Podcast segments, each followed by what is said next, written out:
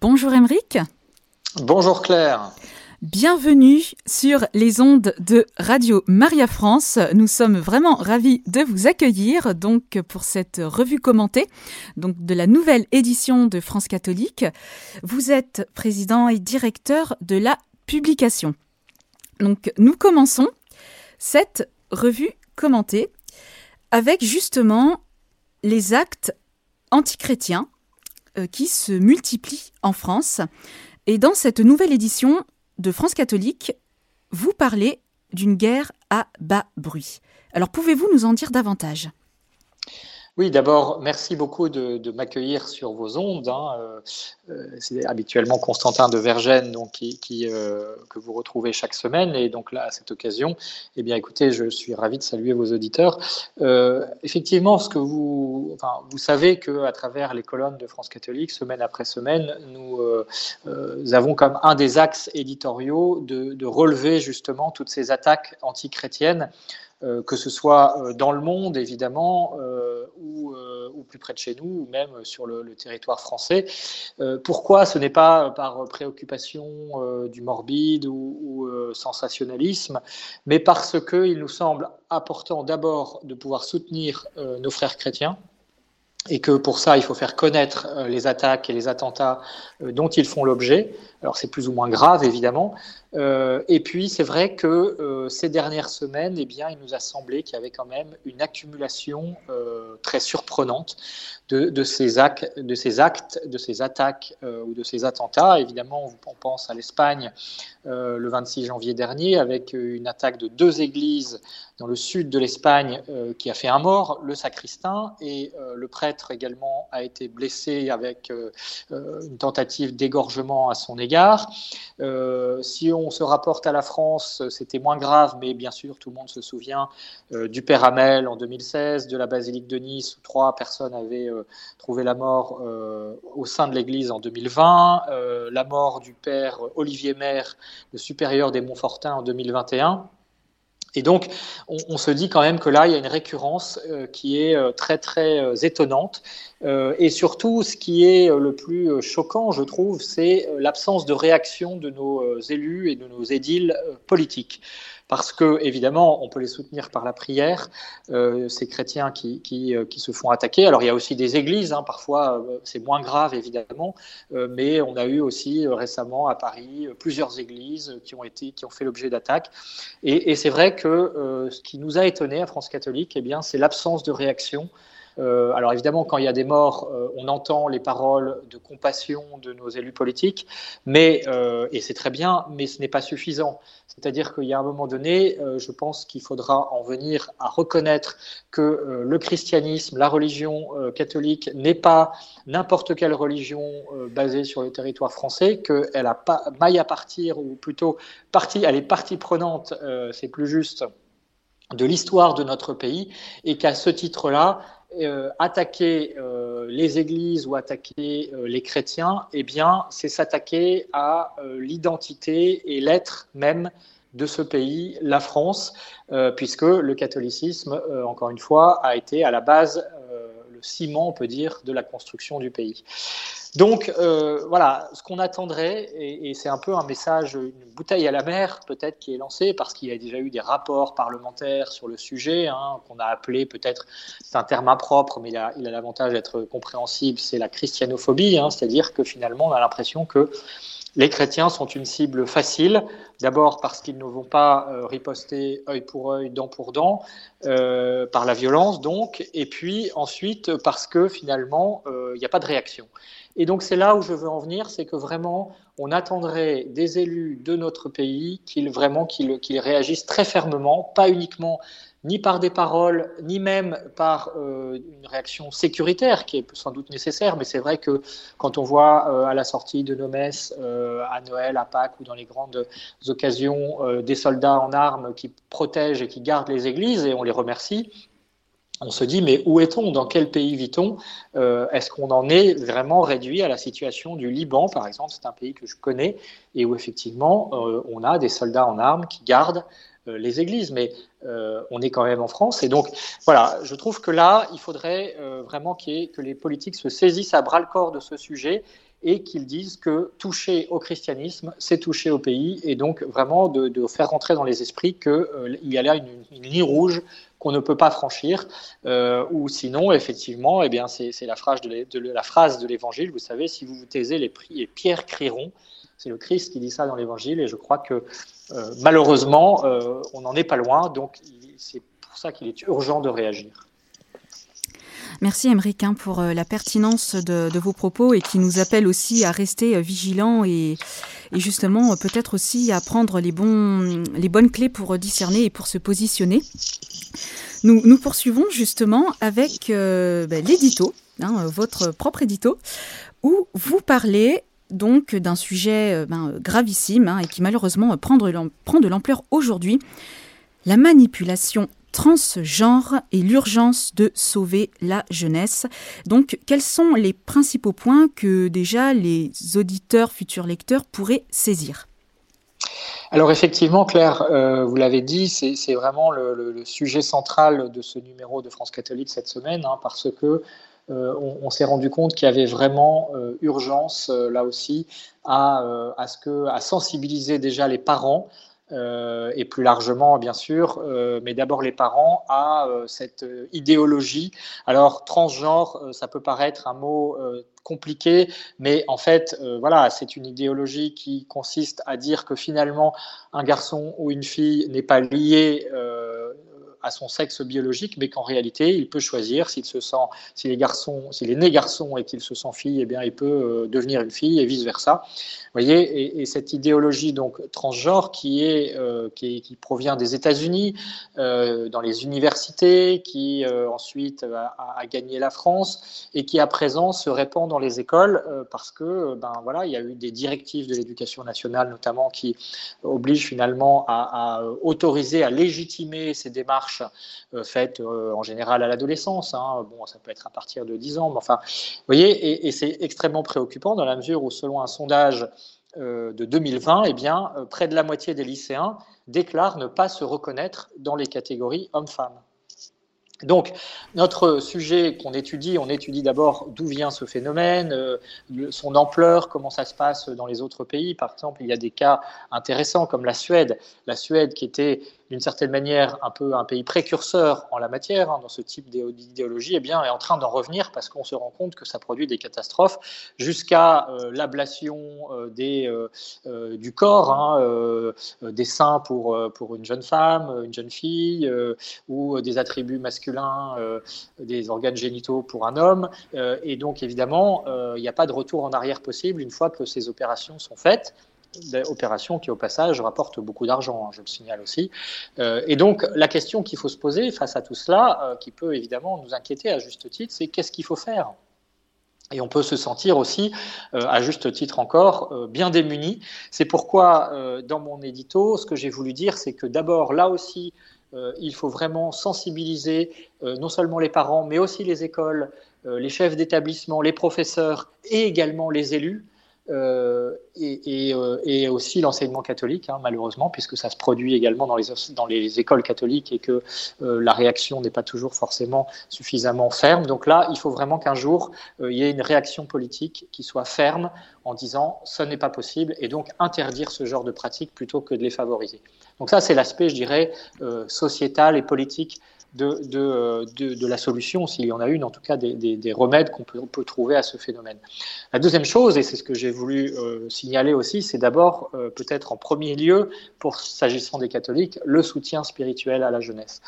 Malheureusement, il me semble, et je ne suis pas le seul à le dire, qu'il euh, y a eu pendant des décennies un abandon de la jeunesse euh, au sein de, même au sein de, des catholiques, du monde catholique, euh, que ce soit les œuvres, de la, les œuvres pour la jeunesse, qui n'ont pu être soutenues, euh, que ce soit euh, les écoles ou finalement par des accords avec l'État, qui font que l'enseignement catholique n'est peut-être pas aussi libre qu'il le pourrait ou qu'il le voudrait pour appliquer son propre projet, son caractère propre, comme on dit. Eh bien, parfois, justement, sur ces questions-là, sur ces questions de, mœurs, sur, les questions sociétales, eh bien, l'enseignement qui devrait être apporté aux, élèves, enseignement moral, hein, pour employer des grands mots, n'est plus assurée et, la conséquence, c'est que les enfants sont perdus. Il y a une perte de repères considérable.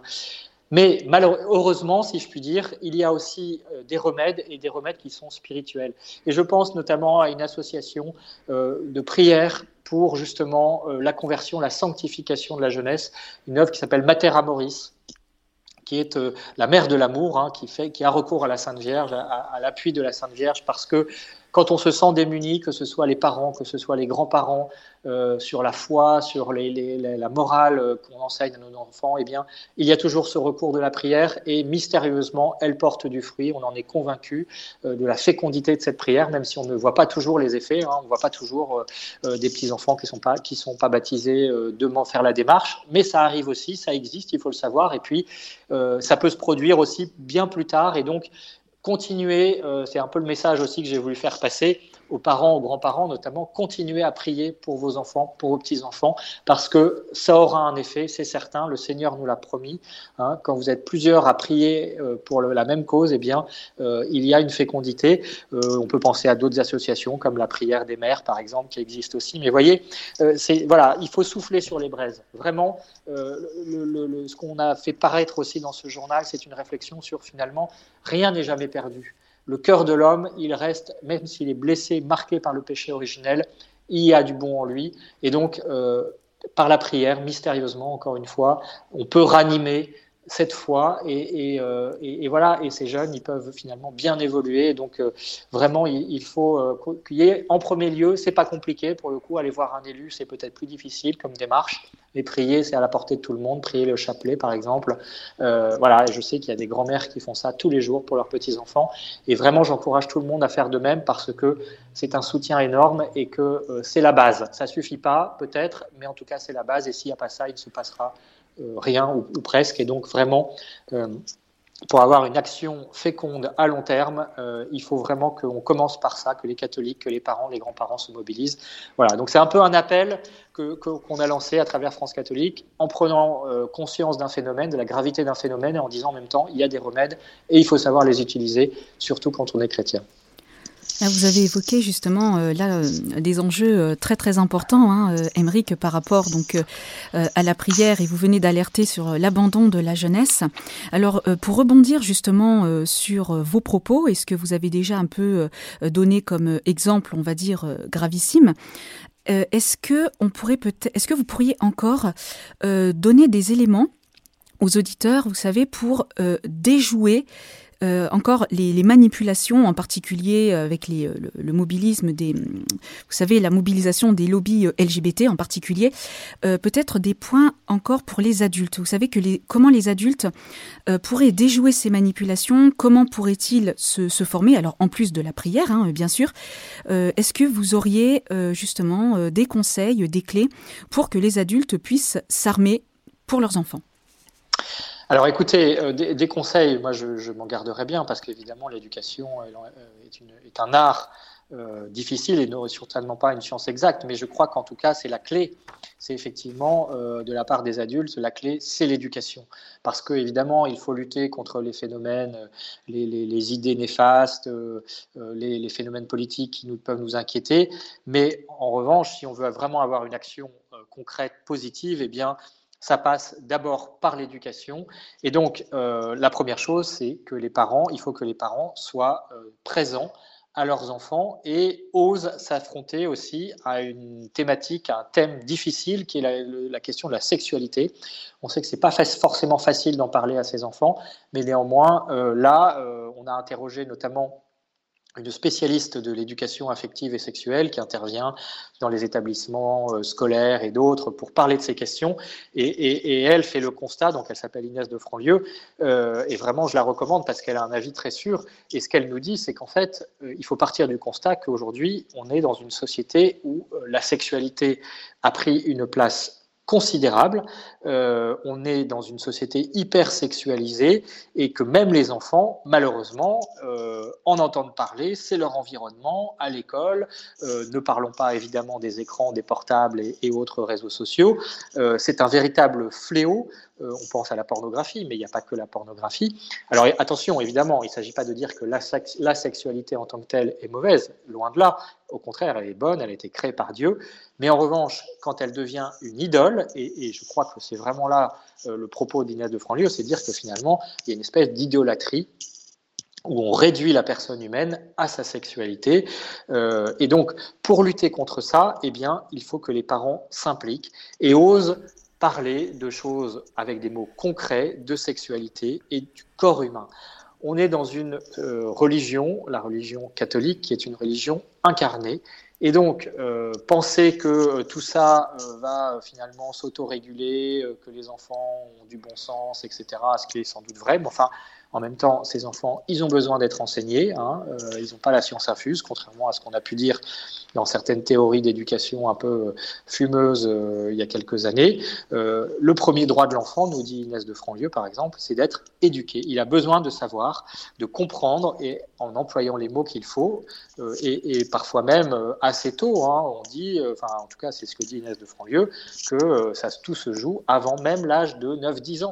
Donc vous voyez, c'est extrêmement tôt, mais néanmoins aujourd'hui, l'environnement est tel que si on n'en parle pas, si les parents n'en parlent pas à leurs enfants, eh bien ce sera euh, justement euh, les copains, les réseaux sociaux, Internet ou euh, l'actualité au sens large qui s'en chargera et pas forcément dans le bon sens. Donc il faut vraiment que les parents se réapproprient euh, leur rôle d'éducateur avant qu'il ne soit trop tard. Et, Ignace de Franlieu cite cet euh, argument qu'on lui oppose en disant Ah, mais oui, mais euh, venant des parents, donc on n'a pas le temps eh bien, si les parents n'ont pas le temps de se prendre en charge l'éducation de leurs enfants et notamment l'éducation affective et sexuelle, euh, le risque, c'est vraiment de courir à de grandes catastrophes. Et donc, euh, c'est pourquoi il est important d'entendre ces grandes, ces voix comme celle d'Inès de, Franlieu, redire les choses et, euh, expliquer effectivement très en amont l'altérité sexuelle, par exemple. elle l'a fait à une de ses filles, hein, elle raconte ça dans notre interview, qui a 5 ans voyez, donc euh, on est bien en deçà de, de, la limite que je fixais tout à l'heure à, à 9-10 ans en lui expliquant effectivement comment ça marche et en répondant aux questions tout simplement. Il ne s'agit pas forcément de faire des cours quand les enfants n'ont rien demandé, mais quand ils le sollicitent, quand on sent qu'il y a des questions chez eux, eh bien d'oser euh, affronter à bras le corps, de prendre à bras le corps cette question de l'altérité, du corps humain, du corps sexué, euh, et puis aussi de leur apprendre parce que euh, le grand principe du christianisme s'agissant de la sexualité, c'est que cette sexualité a une finalité. C'est ce que nous dit Inès de Franvieux. La finalité, c'est d'être dans le don de soi et dans le don de la vie.